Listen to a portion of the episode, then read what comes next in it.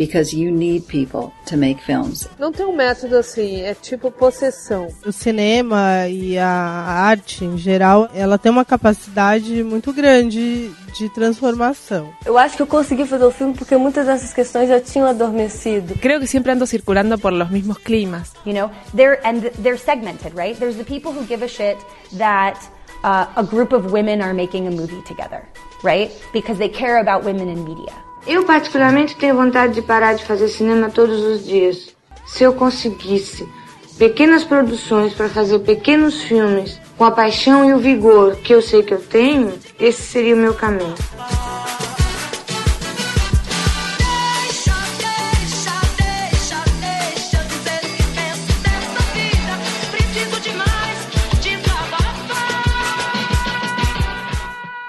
Feito por Elas, o podcast que discute o protagonismo das mulheres no audiovisual. Olá, ouvintes! Eu sou Isabel Wittmann, do Estante da Sala. Eu sou Stefania Amaral, do Cinematório e do Discos da ST. Eu sou Michelle Henriques, do Leia Mulheres do blog Feminist Horror. E você está escutando Feito por Elas, o podcast que discute o protagonismo das mulheres no audiovisual.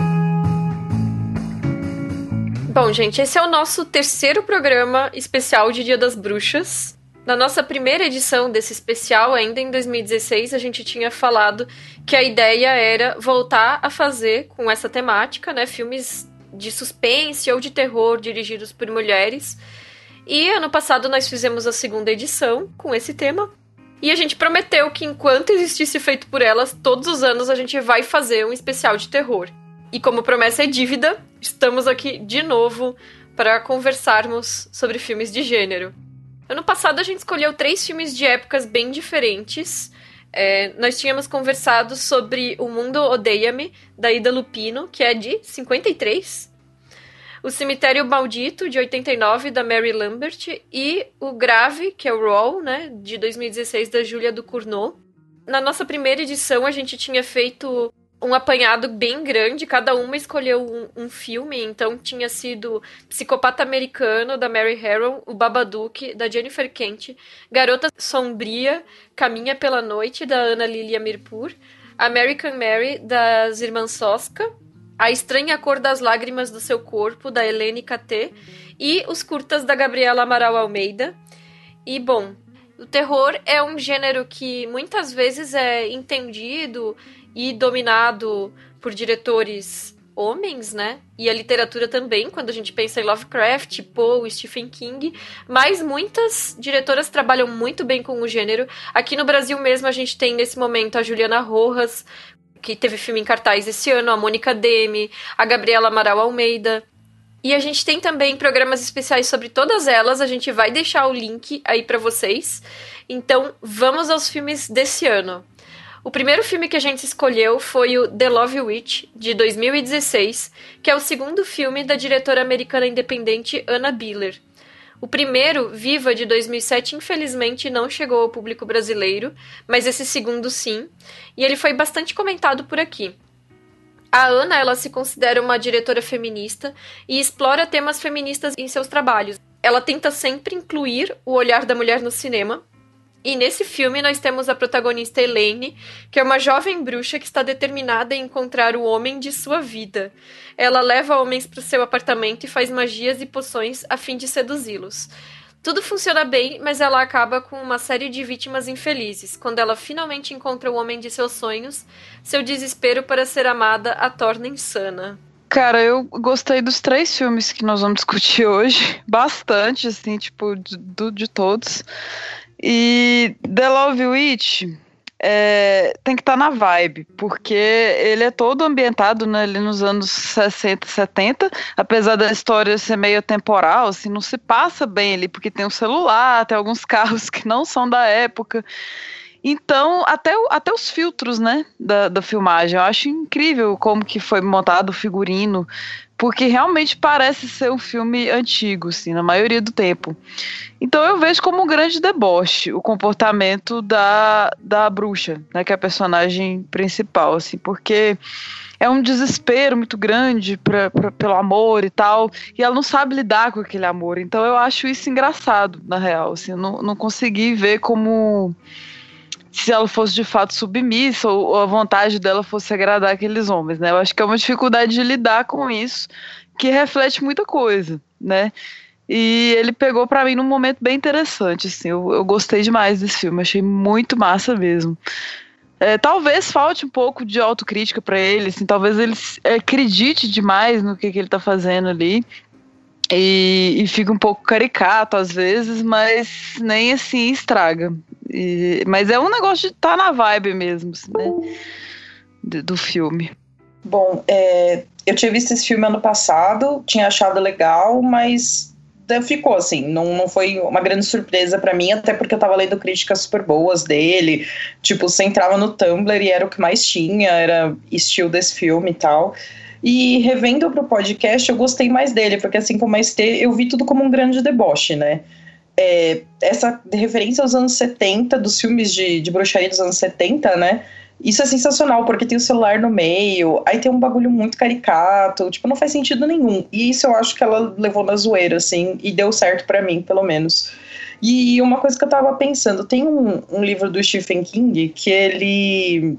Eu chamo Dança Macabra que ele fala que o terror de uma época, é, os, os, filmes de terror feitos numa época refletem os medos da sociedade, né? Então pensa, começo dos anos 70 era aquela coisa de culto satânico, né? Tipo, depois do, do caso da Sharon Tate e tal. Então, isso estava muito nos filmes, né? E ela resgatar isso numa época que isso meio que, tipo, ah, ninguém se importa mais, né?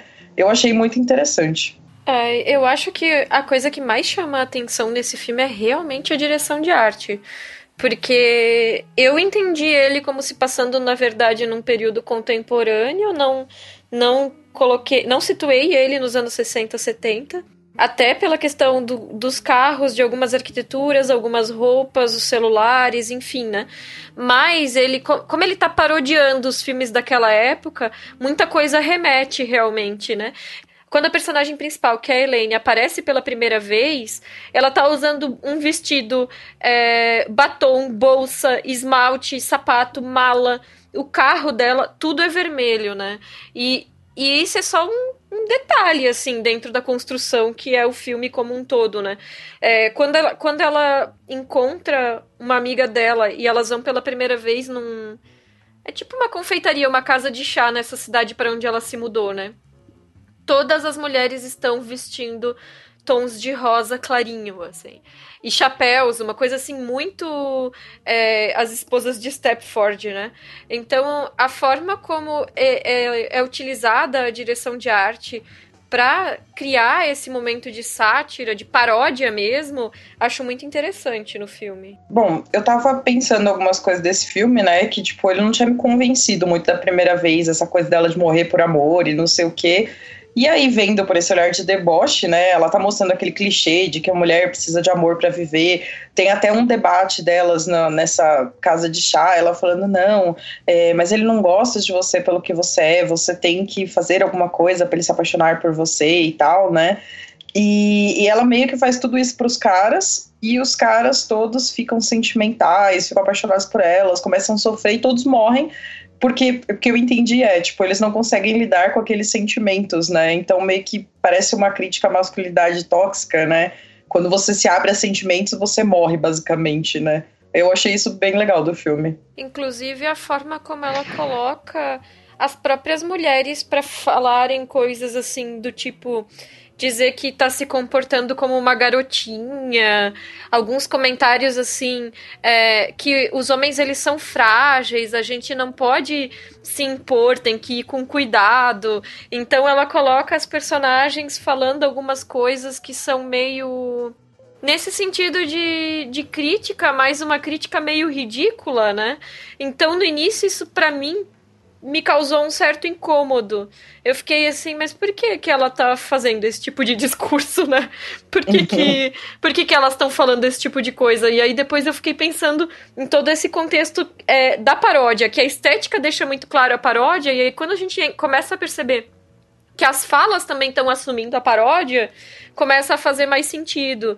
Mas, mas o que, para mim, é, ainda acho que não funciona tão bem é que em alguns momentos ela deixa um pouco de lado a paródia e coloca um, alguns posicionamentos que eu já li ela falando coisas similares em entrevista. Ou seja, algumas falas são sérias e outras falas são na zoação. Então, por exemplo, tem uma hora que elas estão falando sobre o poder sexual das mulheres e, e a relação disso com a bruxaria, que a bruxaria explora esse poder sexual.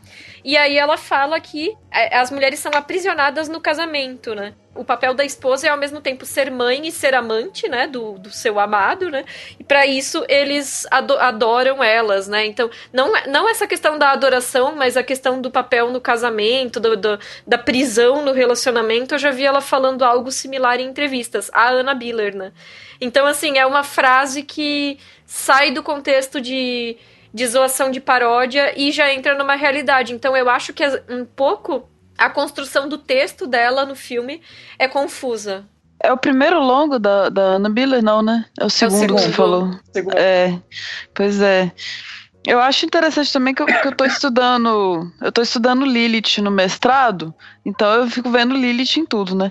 Mas essa personagem, ela tem muito de Lilith, principalmente pelo, por essa questão assim, meio viúva negra, né? Tipo, ela consegue atrair e é sempre fatal para o cara. Dá, dá, é legal porque parece que eles entendiam ela, tipo, não era aquilo que ela estava esperando, ou ela não consegue lidar com uma, uma visão realista do relacionamento, né? Porque sempre tem uma poçãozinha envolvida. Então, se alguém olha para ela de fato, sem filtro, aquilo enlouquece ela. Então, uhum. eu achei isso maravilhoso, assim, tipo, é, essa é isso mesmo, assim, tipo, ela não conseguir lidar com, a, com o relacionamento de fato, e sim com uma idealização, né?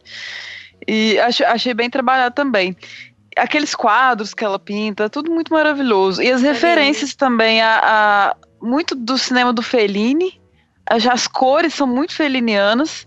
E o cinema do Bergman também, né? Principalmente naquele teatro medieval que tem, que ficou bem bacana, aquelas músicas assim, achei bem massa mesmo. Ah, inclusive eu tava lendo umas coisas dela, parece que foi a própria Anna Biller que pintou aqueles quadros. Que, Uau! É, ah, que legal. Que teve, que esteve bastante envolvida com o cenário. Meu, o cenário desse filme é maravilhoso, né? Eu sou uma. Eu não sou que nem a Isa, que se liga bastante nisso, eu sou mega desligada, mas esse não tem como não prestar atenção nos detalhes, né? Não. E. Vocês já viram um filme da Stephanie Rothman chamado The Velvet Vampire? Não. Ainda não, quero ver. Ele, ele, se eu não me engano, é de 71. É um filme, tipo, nessa vibe. É tudo muito escrachado, muito bizarro.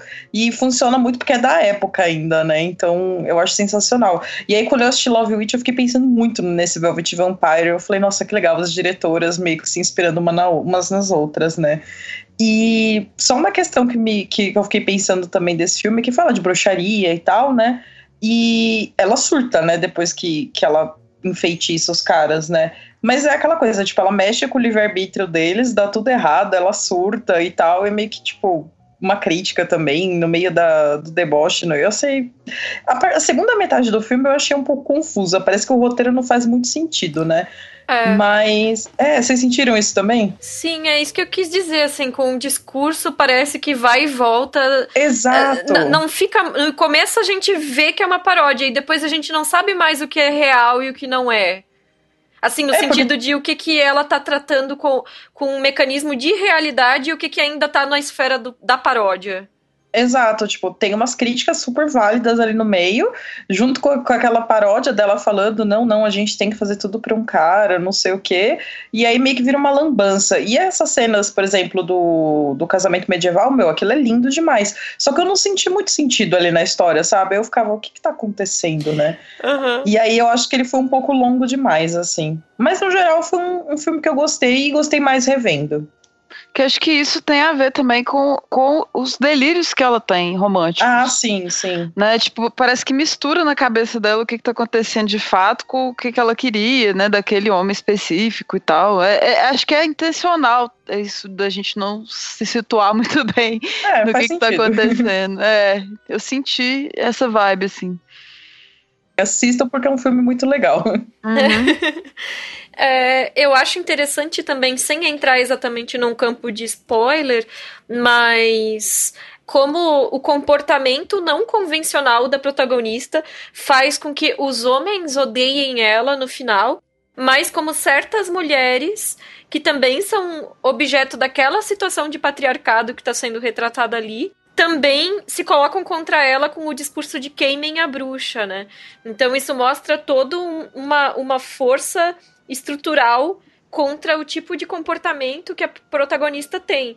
E aí a forma como é finalizada a história coloca como independente de que tipo de ação a mulher escolhe tomar, ela sempre vai sair perdendo, sempre vai errar, porque se ela é recatada, como a Trish, a amiga dela, né, que é uma moça que se comporta, que está dentro dos padrões de moralidade convencionados na sociedade, ela vai ser, muitas aspas, trocada por outra. Uhum. E se ela é, é de boa, assim, com o seu comportamento sexual, como é o caso da própria Elaine, é, ela é depois culpada pelo passado sexual dela, né? Então, meio que as mulheres ficam sem opção, assim, nessa narrativa. É verdade. Eu encontrei um texto da própria Anna Biller no blog dela, de 2014, muito antes de ela ter feito esse filme, né?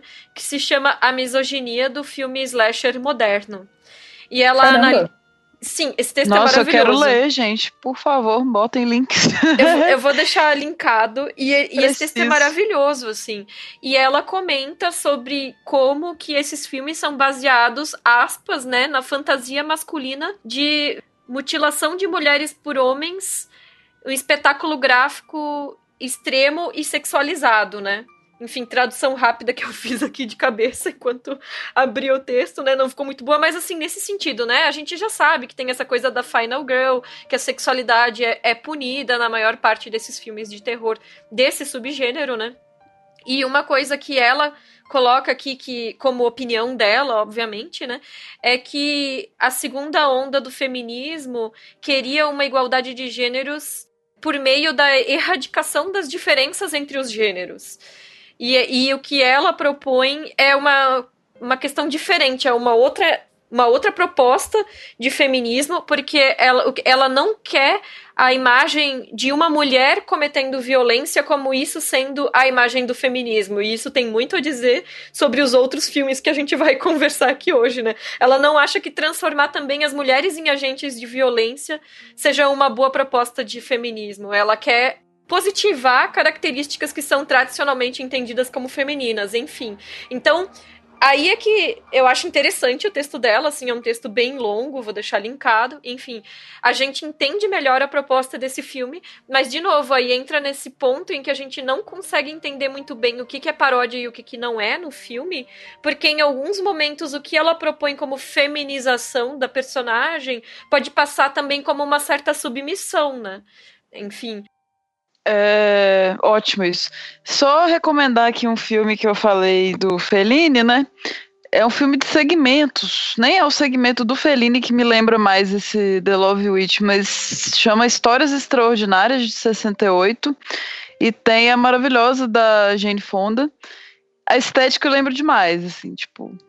E é bem massa esse filme, eu gosto bastante, principalmente do segmento que a Fonda aparece. Fica a recomendação. E o Felino é um dos diretores, tá? Uma coisa que me chamou a atenção também é que a Elaine ela chega a mencionar mesmo, né, que ela é a fantasia é, certeira masculina no caso, né? Então, os homens eles se atraem por essa essa liberdade que ela tem em relação às Stepford Wives que estão na, na cidade para onde ela se muda, vamos dizer assim, né? Então, mas aí por outro lado é isso, assim, né? Ela quer que o cara se apaixone exclusivamente por ela e isso não acontece, né? Ou se acontece, ela não quer ser enxergada nas true colors dela.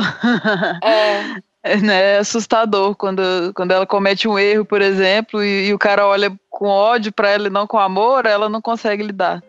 Tipo, tem que ser uma coisa incondicional. Incondicional. E aí é sempre esse jogo de um amor romântico idealizado, né? Algo que não existe na prática e, e na convivência. e mesmo esse jogo de perder ou perder em que todos os, os comportamentos estão condenados, né? Uhum. Ótimo. Ah, e o gato, né? Que se chama Grey Matter, matéria, matéria cinzenta, e ele é preto e branco. Mas o gato. Gente, o que, que rolou com o gato que eu não. Eu só vi. Eu lembro dela falando do gato, mas eu não vi esse gato. É, o gato morreu só que ela fala. Porque na hora que ela tá enterrando alguma coisa lá, ela é. fala do gato, que foi a Sim. criatura que ela mais amou. Bom, então vamos para o Amores Canibais. Vamos, porque eu odeio esse filme. eu vou ficar no meio do caminho. Nossa, eu vou xingar demais, vamos. No tá. meio do caminho tinha uma Isa. Vamos. o segundo filme que a gente escolheu para conversar é, a respeito esse ano é o Amores Canibais, de 2017. Lá no nosso primeiro especial do Dia das Bruxas, é, como eu já tinha falado, cada uma de nós escolheu um dos filmes preferidos. E a Estefânia escolheu Garota Sombria Caminha pela Noite, da Ana Lili Amirpur, que era então o primeiro longa dela. E esse ano a gente volta com o segundo longa da diretora. Dois filmes em três programas. Já é uma campeã, pelo menos em quantidade. É. E Amores Canibais, no caso, né? Que tem o título original The Bad Batch. A sinopse do filme é que enquanto ela tenta escapar de uma paisagem inóspita, Arlene, que é a protagonista, é capturada por um grupo de canibais selvagens liderados pelo misterioso Miami Man, que é interpretado pelo Jason Momoa. Com a sua vida em risco, ela parte em busca de The Dream, que é o Keanu Reeves. E à medida que Arlene se habitua à vida nessa terra sem lei, ela vai descobrir que a propriedade de ser bom ou mal é algo que depende de quem se tem ao lado eu não gosto desse filme nada, nada, nada. Eu revi falando, nossa, não vou pegar coisas boas desse filme. E nem Keanu Reeves salvou esse filme pra, gente, pra mim, gente. Uhum. É, amo Keanu Reeves, amo qualquer coisa que esse homem faça, mas esse filme não dá. Assim, não deu. Eu achei ele problemático em níveis absurdos. E é muito péssimo isso, porque a ideia é maravilhosa. Tipo, todo mundo que é entre aspas, errado na vida, é jogado nesse lugar inóspito e tem que se virar isso é uma ideia muito boa. Só que, na, pra mim, a execução foi péssima. Eu não tive simpatia nenhuma por aquela protagonista. E, tipo, não foi nem aquele ódio de, de admiração, sabe? Que você tem por alguns personagens. Você olha, nossa, que desgraçada, nossa, mas que legal, né? Isso não rolou com ela. Eu, eu me sentia, tipo, com uma casca de, de banana, assim, olhando pra cara dela. Eu fiquei um pouco irritada. Desculpa, depois eu volto para falar mais. Então, eu acho que eu sou a pessoa que ficou no meio do caminho com esse filme. Eu nem odiei e nem gostei de verdade. Eu tenho sérios incômodos com ele, também não consigo ter empatia com a protagonista. Acho que a Ana Lili Amirpur perdeu a mão quando tocou em determinadas temáticas que talvez ela não tenha é, consciência ou experiência para lidar.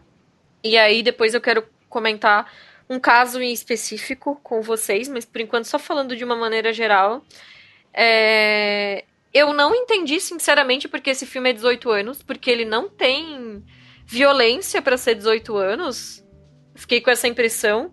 Inclusive, as cenas de amputação da, da protagonista, que poderia ter sido a coisa mais gore assim, do filme, não é nem mostrado. Então, não acho que tenha essa violência que se justifique a classificação etária.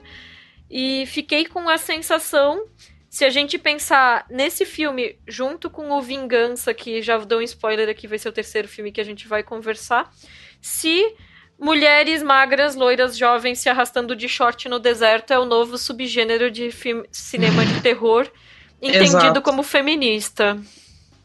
É, os dois filmes são bem parecidos, aliás, né? Tipo, várias coisas, as dorgas, o, o isolamento ali delas, né? No, no, meio que no deserto e tal. Mas eu gosto da estética. Eu gosto da, da protagonista, ela. Mas, tipo, o, o shortinho com o, o smile, sabe? Acho massa. Acho que é tipo My Favorite Game do, do Cardigans, aquele clipe, é, tornado uma história. E eu amo o Jim Carrey, assim, muito, quase incondicionalmente, e eu adorei o mendigão dele, bem lintiano no filme. O Keanu também, aquela rave, não, não faz muito sentido, assim, na real, Gente, mas eu, eu gosto bastante. É, vou dizer que eu não reconheci nenhum dos dois até um bom pedaço do filme. É, eu sabia que eram eles, então eu tava, tipo, esperando, cadê Jim Carrey, cadê Jim Carrey, né? Ah, Mas não fosse eu, isso, é difícil mesmo. Eu não sabia de ninguém, assim, do elenco. Aí, tipo, o Keanu tá todo acabadão, assim, né? Aí eu não, não reconheci de primeira. E a barba do Jim Carrey tampa completamente quem é ele. Aí quando eu percebi que era ele, eu fiquei, gente, que isso? Mas eu só reconheci o Jim Carrey revendo o filme também, porque da primeira vez eu assisti, eu falei, ah, deixa eu olhar o IMDB, o elenco. Eu, nossa, o Jim Carrey, quem era ele neste filme, né? Aí rolou isso.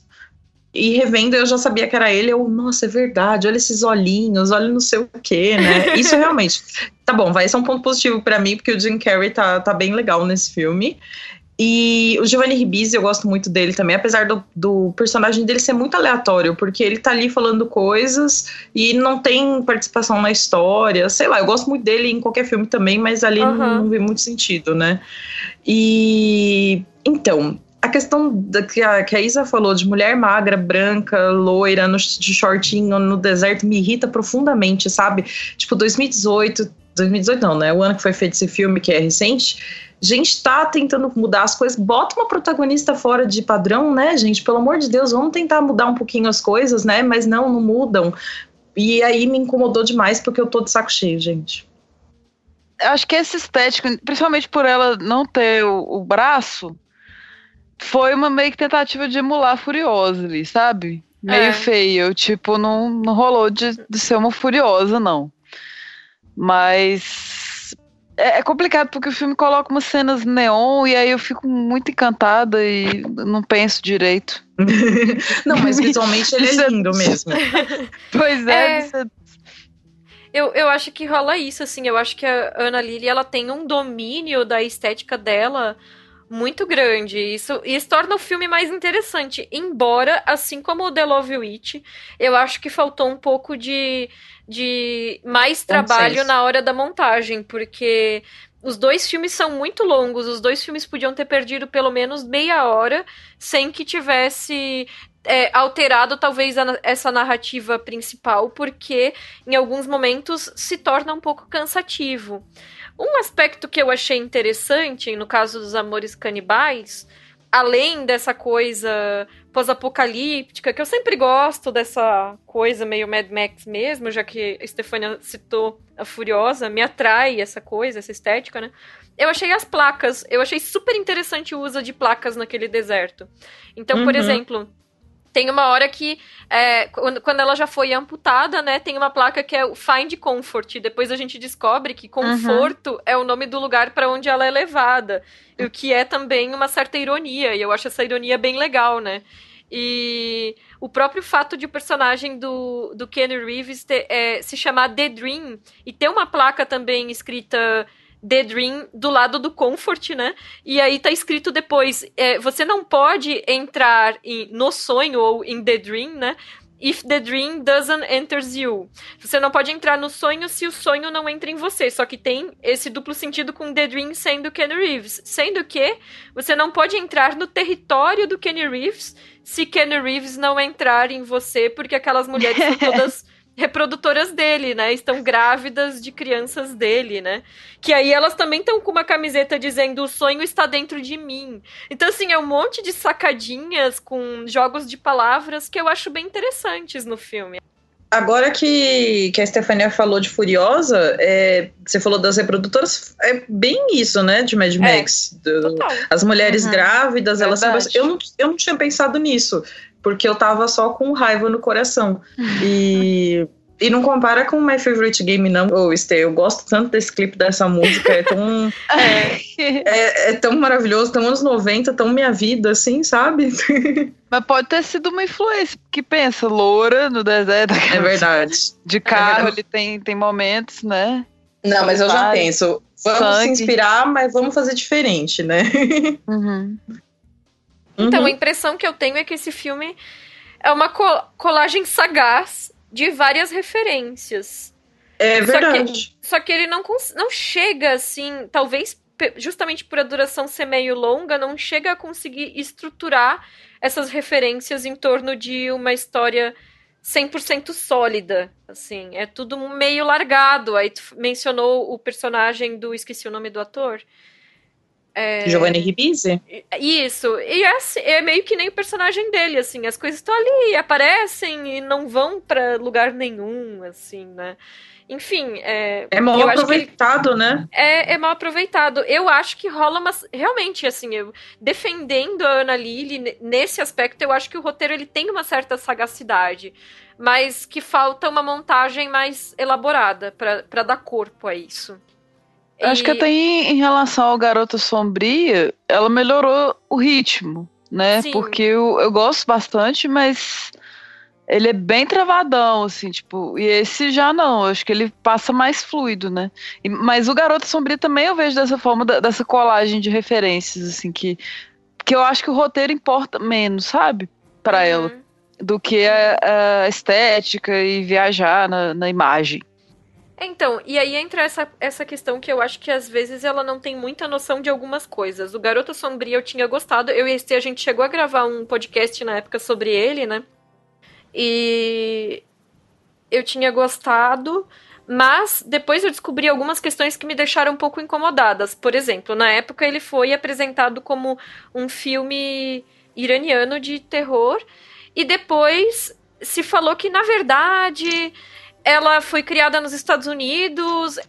Ela só conheceu o Irã depois de, de grande, já adolescente, eu acho. E, enfim, aí diz que o pessoal que fala persa no filme nem sabe falar persa, eu não posso verificar isso, né, porque eu não sei, mas diz que assim o sotaque é bem sofrível para quem entende a língua. Nossa, e... que tenso. É, então, porque foi vendido como um filme iraniano, mas na real, no final das contas, foi uma produção americana. E aí se usou essa questão do Irã como para tornar o filme meio diferentezinho para para venda, né? Enfim. Pra exotizar, e, né? Exotizar, basicamente. Porque ela que disse bosta. que a, prime a primeira vez que ela foi no Irã, ela já era adolescente e viu as mulheres usando o, o hijab e achou que aquilo parecia uma capa de vampiro. E essa foi a inspiração. Que erro! É, realmente, né? Enfim.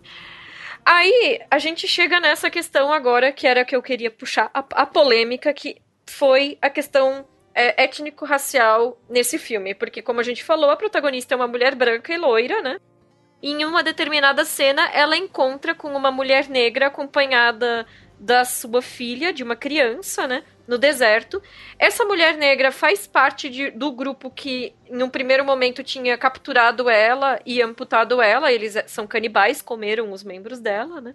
E tava é, coletando alguma coisa no deserto com a filha. E eu achei super violento que essa protagonista, a Arlene, ela vira para essa mulher e ela faz questão de dizer várias vezes assim que nós não somos iguais e aí ela atira nela, mata ela na frente da filha, da própria filha, né?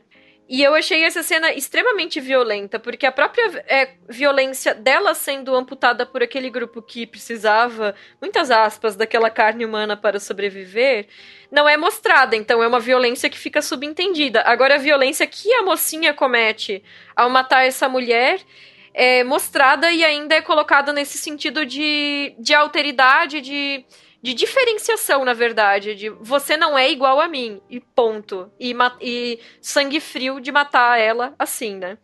Enfim, aí essa, a Ana Lilia Mirpur teve esse filme é, exibido em Chicago e uma mulher e teve um, perguntas e respostas depois da exibição e uma mulher fez logo essa pergunta e a reação dela na época foi relatada como sendo muito assim, não sei lidar.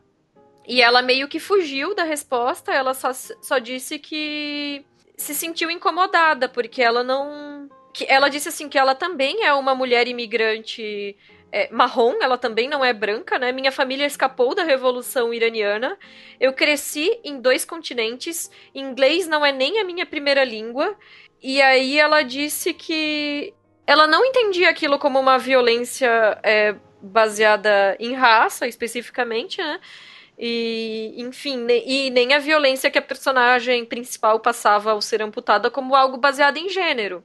Talvez por ela justamente ser de uma família que migrou para os Estados Unidos e não tem é, a noção das próprias relações tensas entre pessoas brancas e negras na, na sociedade americana, ela talvez não tenha percebido que tipo de subtexto ela estava criando no filme ao colocar a personagem dizer, dizendo especificamente nós não somos iguais, né? E... Tá, e não tinha ninguém para ver isso para ela? Tipo, só ela viu e todo mundo pois concordou é. com tudo? Nessa reportagem, eu tô lendo uma reportagem aqui que é do IndieWire, também vou deixar linkada, diz que ela teve um processo de produção desse filme que foi praticamente independente. Ela só chegou no final com material já meio que pronto para vender. E aí, tipo, foi totalmente a criação dela e em nenhum momento chegou alguém para indicar para ela, assim. Então, não sei como vocês se sentiram a esse respeito. Eu fiquei incomodada com a cena e aí fui pro Google procurar, né, se tinha alguém comentando esse respeito e achei essa entrevista no, no, na IndieWire e queria que vocês comentassem como vocês se sentem a respeito disso no filme. Bom, é, eu vou começar, já que eu já estava até atrapalhando a Isna, né, enquanto ela estava falando das histórias. É, eu fiquei sabendo dessa treta antes do filme, de assistir o filme, porque eu ficava, nossa, vendo o trailer, vendo isso, vendo aquilo, porque eu estava realmente ansiosa para ver esse filme. E eu já sabia dessa história, e aí quando chegou a cena, eu já tava meio que vamos ver o que vai acontecer. E eu achei péssimo, é de péssimo gosto. É, essa questão tava falando, nós não somos iguais, eu sou diferente, isso é um absurdo. E também tem essa questão, você vai fazer um, um filme, você tem que passar pra mão de alguém. É igual publicidade. Eu não sei como é que essas porcarias dessas campanhas horrorosas, machistas passam. Parece que 30 pessoas assistem e falam, não, tá ok, tá maravilhoso isso. Não tem um ser humano que vai falar, mano, isso é uma bosta. Enfim, é, Primeiro tem essa questão de, de, de, racial, né? Que ela mata uma mulher negra numa violência absurda dessa e dizendo eu não, não sou igual a você. E segundo, tá bom, é, é um spoiler talvez, né? Espero que o pessoal não se importe de estar tá ouvindo isso. Mas ela mata a mulher, pega a filha e leva com ela. E depois ela encontra o marido da mulher e começa a ajudá-lo a achar. Ou seja, ele, ele não tem problema. Ele é o líder da situação toda de canibalismo e ela que foi o problema, a mulher que ela matou. E a mulher que, inclusive, em determinado momento eles estão comendo carne, ela fala: Eu não aguento mais essa merda. Tipo, ela não estava contente com aquela situação. Ela dá a entender que tá vivendo aquilo porque não tem outro jeito, sabe? E ele meio que não se importa. E aí, por causa do cara, ela esquece de tudo e começa a ajudar ele, larga tudo. Tudo bem que lá o Keanu Reeves, The Dream, não é lá um mundo dos sonhos, entre aspas, desculpa essa, essa trocadilho horrível mas, tipo, você vai abandonar isso tudo para ficar com o cara que mandou te amputar, você matou a mulher dele e vai ficar com a família. Tipo, é um problema, assim, é uma bizarrice tão grande que fez eu detestar esse filme. Eu acho que foi exatamente esse arco que me fez odiar tudo. Desculpa, eu me, me excedi no ódio. Foi ótimo. É, aquela cena incomoda demais mesmo, ainda mais com toda essa análise aí feita, que isso começa a me incomodar cada vez mais, assim, tipo, em lugares mais inesperados. É, e no caso aqui do, do Amores Canibais, eu acho que se torna pior ainda, porque essa essa mulher negra que é a mãe da criança se torna descartável na narrativa. E vou ter que entrar em spoiler, né? Mas assim, o companheiro dela, que é esse Miami Man aí, que é o Jason Momoa, ele não parece em nenhum momento assim refletir sobre a perda que é a esposa dele, namorada, não sei, ter sido assassinada por essa mulher branca e muito facilmente coloca ela no lugar, né? Assim, é, isso torna ainda muito pior o assassinato. Não, tem aquela cena que ele fala, né? Ah, essa menina é a única coisa que me importa no mundo. Tudo bem, eu entendo um amor maior pelo filho, mas porra, sua companheira foi assassinada pela pessoa que você comeu a perna, basicamente. Se liga, isso é muito errado, entendeu? E eu acho que isso foi muito pessimamente tratado no filme e me, me enoja. E o pior é que, assim, se não, eu acho que se não tivesse essa questão tão mal colocada na história, o filme seria muito melhor, porque a estética Sim. dele é ótima. A trajetória dela de sobrevivência é interessante, que nem eu falei, podia cortar algumas coisas fora, podia, alguns personagens podiam estar melhor utilizados, podia, mas a trajetória é super bacana. Então, esse filme ele tinha potencial para ser um puta filme, mas ele dá umas tropeçadas que fica um pouco difícil.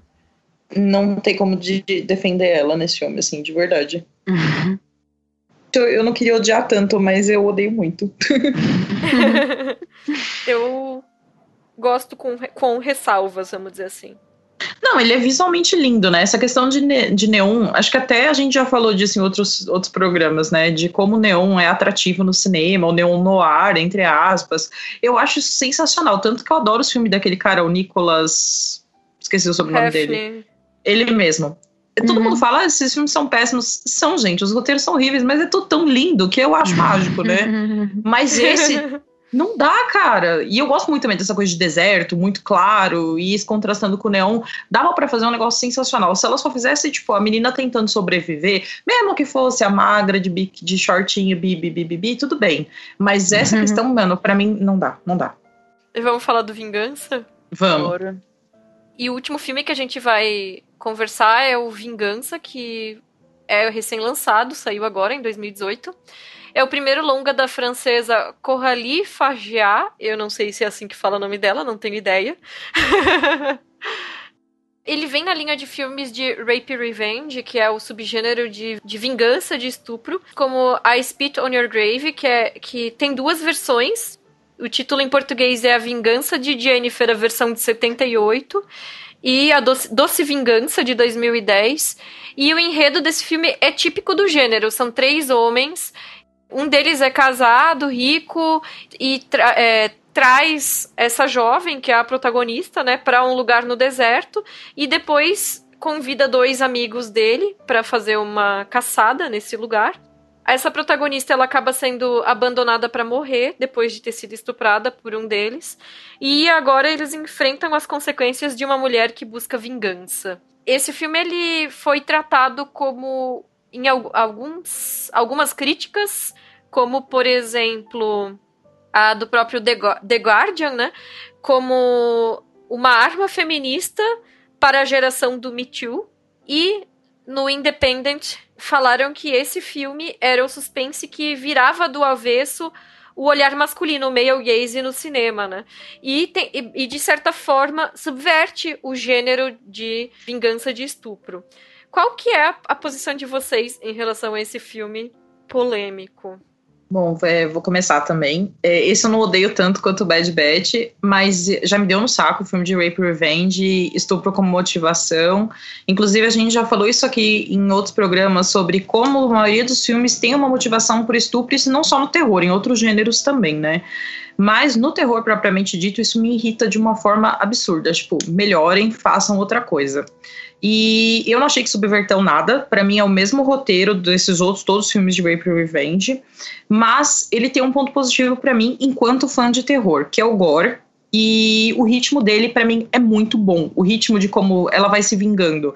Porque o Vingança de Jennifer, apesar de ser um clássico e tal, ele tem um ritmo para mim muito chato, assim. Ele é um filme legal que eu gostei de ver na época, tal, que eu não tinha muitas questões ainda, né? Não pensava em muitas questões mas ele era um filme muito lento. Esse não, ele é muito ágil e as cenas de, de violência de sangue são muito boas.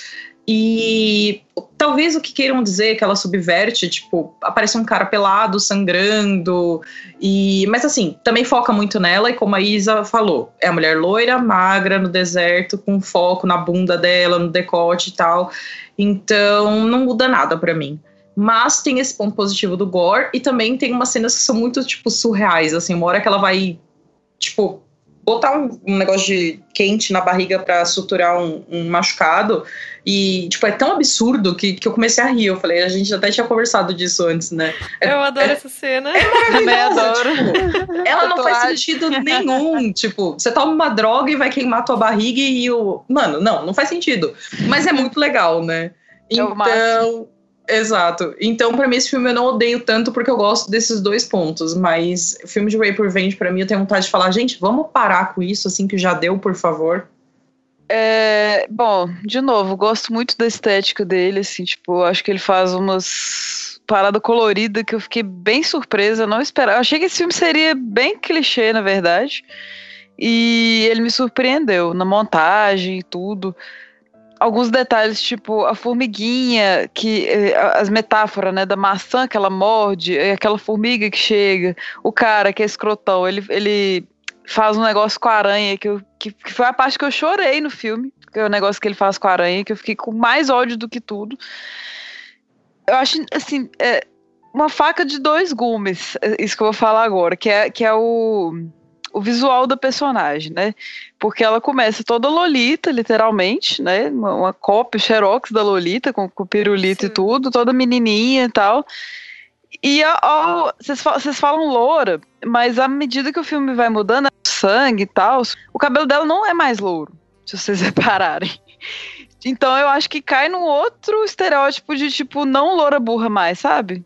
Tipo, sou lolita, sou loura, sou estúpida. Me, me veem assim, né? Não tenho, não tenho cérebro, né? O que os caras falam com ela. Aí, ao, a, quando ela passa por isso tudo, o cabelo dela não é mais louro. Então acho que cai em outro estereótipo, sabe? Mas também acho que não chega a estragar. Eu só, só fico pensando assim no, né, nesse. Se há uma culpabilização dela por ela ter aquele comportamento. Espero que não, sabe? Espero que não, não, não se pense assim, tipo, ah, eu dancei com o cara, então eu vou, vou querer alguma coisa com o cara. Entende? Mas gosto, eu gosto bastante, eu gostei bastante do filme, fiquei super empolgada. Tipo, fiquei assim, sem conseguir dormir depois. De tanto que é, que é adrenalina envolvida, assim, torcendo muito para ela e tal. Quanto mais eu tô pensando sobre esse filme, mais eu tô achando ele divertido nesse sentido de que ele tem um humor que é interessante. No início, eu também fiquei um pouco incomodada com essa coisa de ela ser indestrutível, né? Meu Deus, a mulher tá lá não sei quanto tempo enfiada numa estaca, sangrando, só faltou perder os órgãos internos, mas sobrevive tudo, sai andando no deserto, né? Aí eu ficava, meu Deus, gente, essa mulher é indestrutível. Aí depois eu comecei a achar isso tudo super engraçado, porque é realmente elevar o gênero ao nível do absurdo, né? Porque é, se ela vai ser a Final Girl, ela tem que sobreviver a qualquer coisa, né? E, e ao mesmo tempo que ela é indestrutível, mas ela não é fodona em todos os aspectos. Ela tem que aprender como é que ela vai usar uma arma, ela se ferra em vários momentos, enfim. E aí eu, eu também fiquei um pouco incomodada com essa questão da estética. E eu fui atrás de algumas entrevistas com a, a Coralie para ver o que, que ela tinha a dizer, né? E ela diz que, na real, ela troca o olhar da câmera depois que ocorre o estupro. Então, quando o filme começa, ele é contado sob o ponto de vista dos caras. Então a gente vê ela, como a Esther falou, literalmente como Lolita, retratada uhum. ali com o pirulito na boca, o close na bunda. Embora o close na bunda vai até o final do filme, né? Então, enfim. Mas ela é vista como essa mocinha estúpida e bonita completamente enquadrada pelo olhar deles. E aí, depois do estupro, é que ela, o filme passa a ser uma narrativa com um olhar feminino, segundo a diretora. E esse olhar feminino, segundo a diretora, não exclui o fato de ela ser sexy, porque para a diretora a característica da mulher ser sexy não exclui a força e a capacidade de sobrevivência uhum. dela. Então, é, pra, é, ela trabalhou justamente nesse sentido. Então, e aí nessa inversão do gênero, né? Aí é que ela coloca no final o cara tomando banho nu, com a câmera passeando pelo corpo dele, né, objetificando aquele corpo, que vai ser depois banhado de sangue pela violência conferida pela protagonista, né? Então, é, é essa é, esse é o ápice dessa inversão, né? Assim, é isso aqui eu tô é, falando e falando, tentando interpretar isso na lógica da, da própria diretora, né?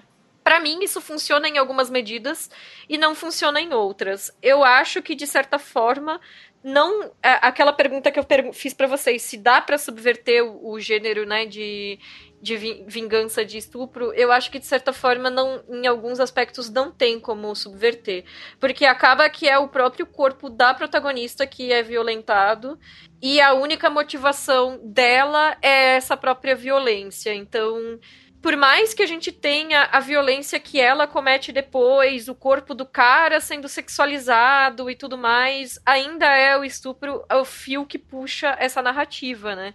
Então eu não sei, assim, eu não sei até que ponto é possível subverter esse gênero como um todo.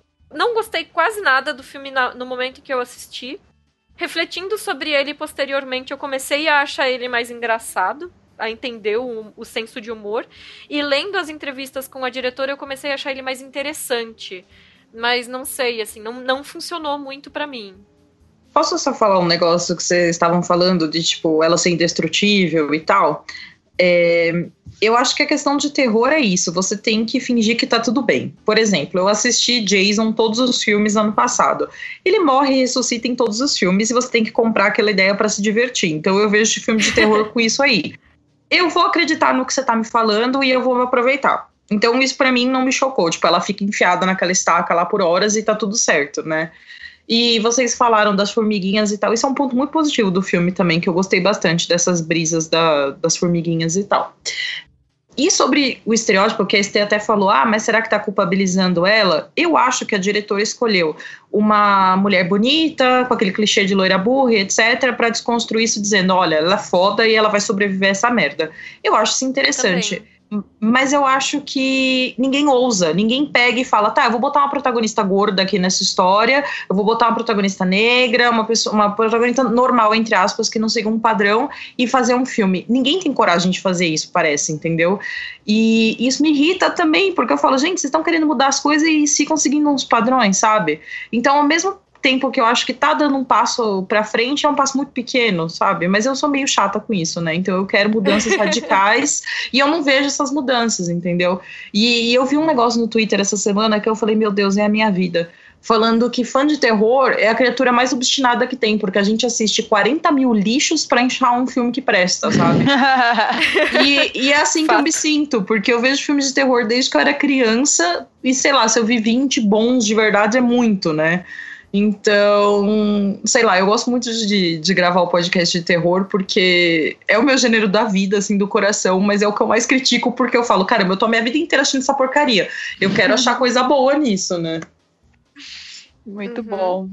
É, tem, tem uma questão que entra nisso que estavas falando, me de mudar os padrões, né? De colocar uma protagonista que não seja, por exemplo, dentro de determinados padrões estéticos que geralmente são utilizados nesses filmes, né? E aí, como eu falei, a, a diretora falou isso sobre colocar uma, uma protagonista que fosse sexy e ao mesmo tempo fosse forte, fosse sobrevivente, né? e ao contrário do que a, da, dessa questão que a Estê levantou, né, que ela não fosse culpabilizada.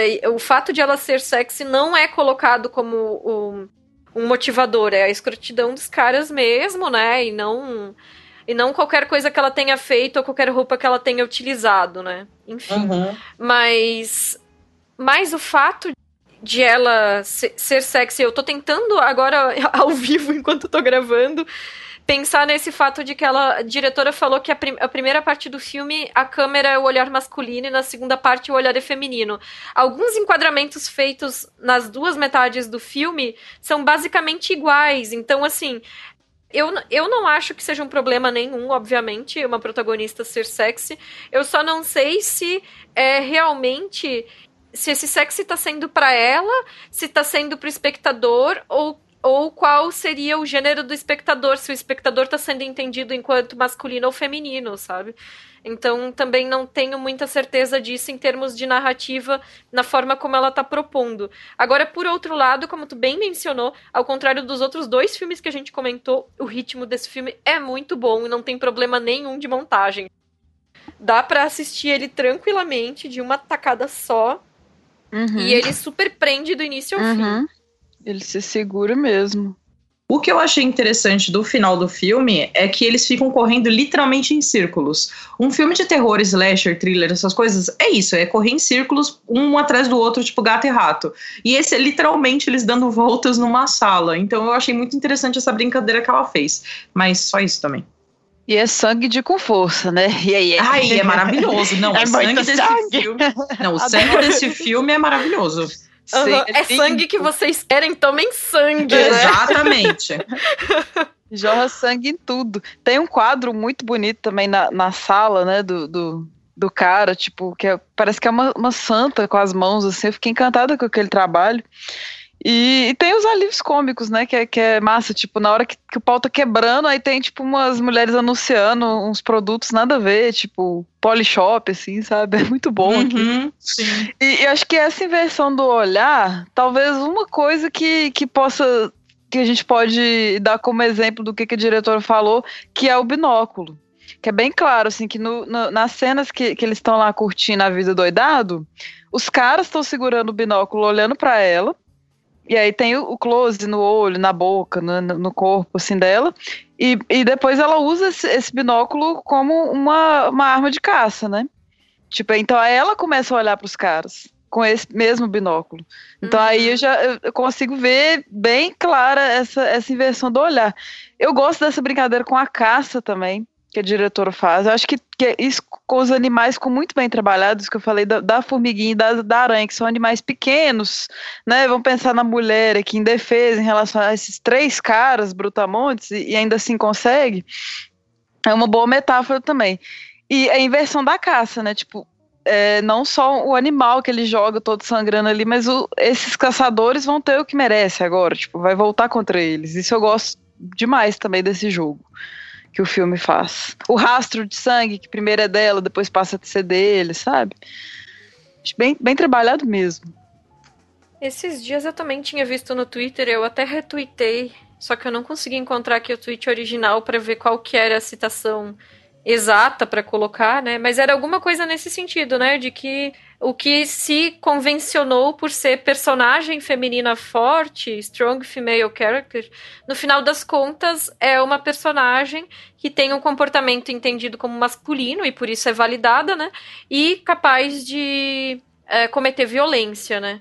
Então a pessoa estava dizendo alguma coisa assim que estava de saco cheio de hype em torno de personagens que matavam muita gente, personagens femininas, né? Nesse sentido, e aí puxando de novo a fala da Anna Biller, a diretora do The Love Witch, sobre mulheres que cometem atos de violência, a gente tem então essa essa criação desse estereótipo, né? Que a personagem feminina forte é aquela que é capaz de matar gente, tipo, simples assim, sem muitas nuances, né? Isso é ser uma mulher forte, né? no cinema, né? Claro. E aí, é, só como uma curiosidade, a gente no nosso primeiro programa de Dia das Bruxas tinha conversado também sobre o Babadook, que é um filme maravilhoso da Jennifer Kent, e ela tá para lançar o novo filme dela, que é The Nightingale, ainda sem título em português, acho que só ano que vem vai chegar no Brasil. E também vai ser um filme de de vingança de estupro, né? A, uma, a protagonista, eu, eu vi que vai ser uma mulher que tem a família morta por um grupo de homens e é estuprada por eles e vai atrás de vingança. Então, não sei. Vamos ver. Eu gosto muito de Babadook, vamos ver o que a gente encontra disso. Porque se antes a gente tinha tantos homens produzindo esse tipo de narrativa, criando esse estereótipo de mulher forte nos seus cinemas, vamos ver que versões desse estereótipo as mulheres têm a apresentar, né? Sim. Mas enfim, aquilo que eu falei, fã de terror só se lasca nessa vida, né? Porque é muito difícil fazer filme bom nesse gênero. E é engraçado, né? Porque se você for pensar, terror nos anos 50, 60, era coisa, aquela coisa inocente, aqueles monstros que você sabia o que, que era, né? Aí nos anos 70, 80, o negócio começou a ficar mais bizarro, tal. Anos 90 voltou com pânico e agora é uma latrina, basicamente, né? Porque vem tanta porcaria e é difícil achar coisas boas. Espero que a gente encontre coisas boas feitas pelas mulheres. Mas ao mesmo tempo, a produção tá tão forte que todos os anos, pelo menos uma meia década, entre os melhores filmes do ano, a gente tem pelo menos um ou dois de terror, né? Ah, sim, não. Pra mim, tipo, A Bruxa, Hereditário foram um dos melhores filmes que eu vi na vida recentemente. Mas é meio foda, né? Você pensar, tipo, um por ano de tanto filme que é feito, né? É triste. É. Mas assim, se tu for pensar que fazia tempo que a gente não tinha tantos filmes de terror assim lembrados pela sua qualidade, né? Ainda que sejam poucos em relação à quantidade de filmes lançados, a gente tá tendo constantemente bons filmes, né? Então acho que isso, que é, isso é positivo. Bom, espero. E só lembrando também para quem estiver nos ouvindo que o Brasil está representando super bem esse ano, né? E então a gente deixa aí a recomendação para assistir também As Boas Maneiras da Juliana Rojas e O Animal Cordial da Gabriela Amaral Almeida, que ambos estrearam esse ano. São do, dois bons exemplares do gênero, nós temos programas sobre eles também e a gente vai deixar linkado. Isso aí. Feliz Dia das Bruxas! Então, pessoal, a gente gostaria de lembrar que todos os principais filmes e referências mencionados aqui estão linkados no post, né? Vocês vão encontrar link para o MDB, etc. Manda seu feedback para a gente no nosso e-mail divo, contato arroba ou nas redes sociais, né? Fala aí, Mi. É. é, você também, vocês também podem encontrar a gente no Twitter, no Instagram, Facebook, Leatherbox, tudo com o um nome feito por elas. E se você puder, também avalie a gente no iTunes, porque ajuda o podcast a ganhar mais visibilidade. E outra forma de nos ajudar a crescer é por meio do Padrim ou do Patreon. padrim.com.br ou patreon.com barra feito por elas, os dois. É, quem nos amadrinha ou nos apadrinha participa de um grupo fechado no Facebook, onde a gente define quais vão ser as nossas próximas pautas. Então, é, madrinhas e padrinhos é, votam para escolher os temas dos nossos programas, que são definidos por eles, e também recebem quinzenalmente uma newsletter maravilhosa, onde a gente coloca os lançamentos do cinema dirigidos por mulheres, uma, sempre uma dica de algum filme escrito, dirigido ou centrado em mulheres para assistir na Netflix. A gente coloca dicas de livros, de filmes, links interessantes, notícias, enfim, uma gama de conteúdo bacana que é produzido com exclusividade para as madrinhas e para os padrinhos. E além disso, a gente tem agora um grupo aberto no Telegram para discutir cinema, televisão, o que vocês tiverem vontade, esse grupo é aberto e vai ficar linkado na postagem para quem quiser participar e conversar mais com a gente. Obrigada, pessoal. Obrigada pela audiência, pelo apoio até o próximo programa. Feliz, Feliz Dia Dia das Bruxas. das Bruxas. Tchau, gente. Obrigada. Valeu, beijo.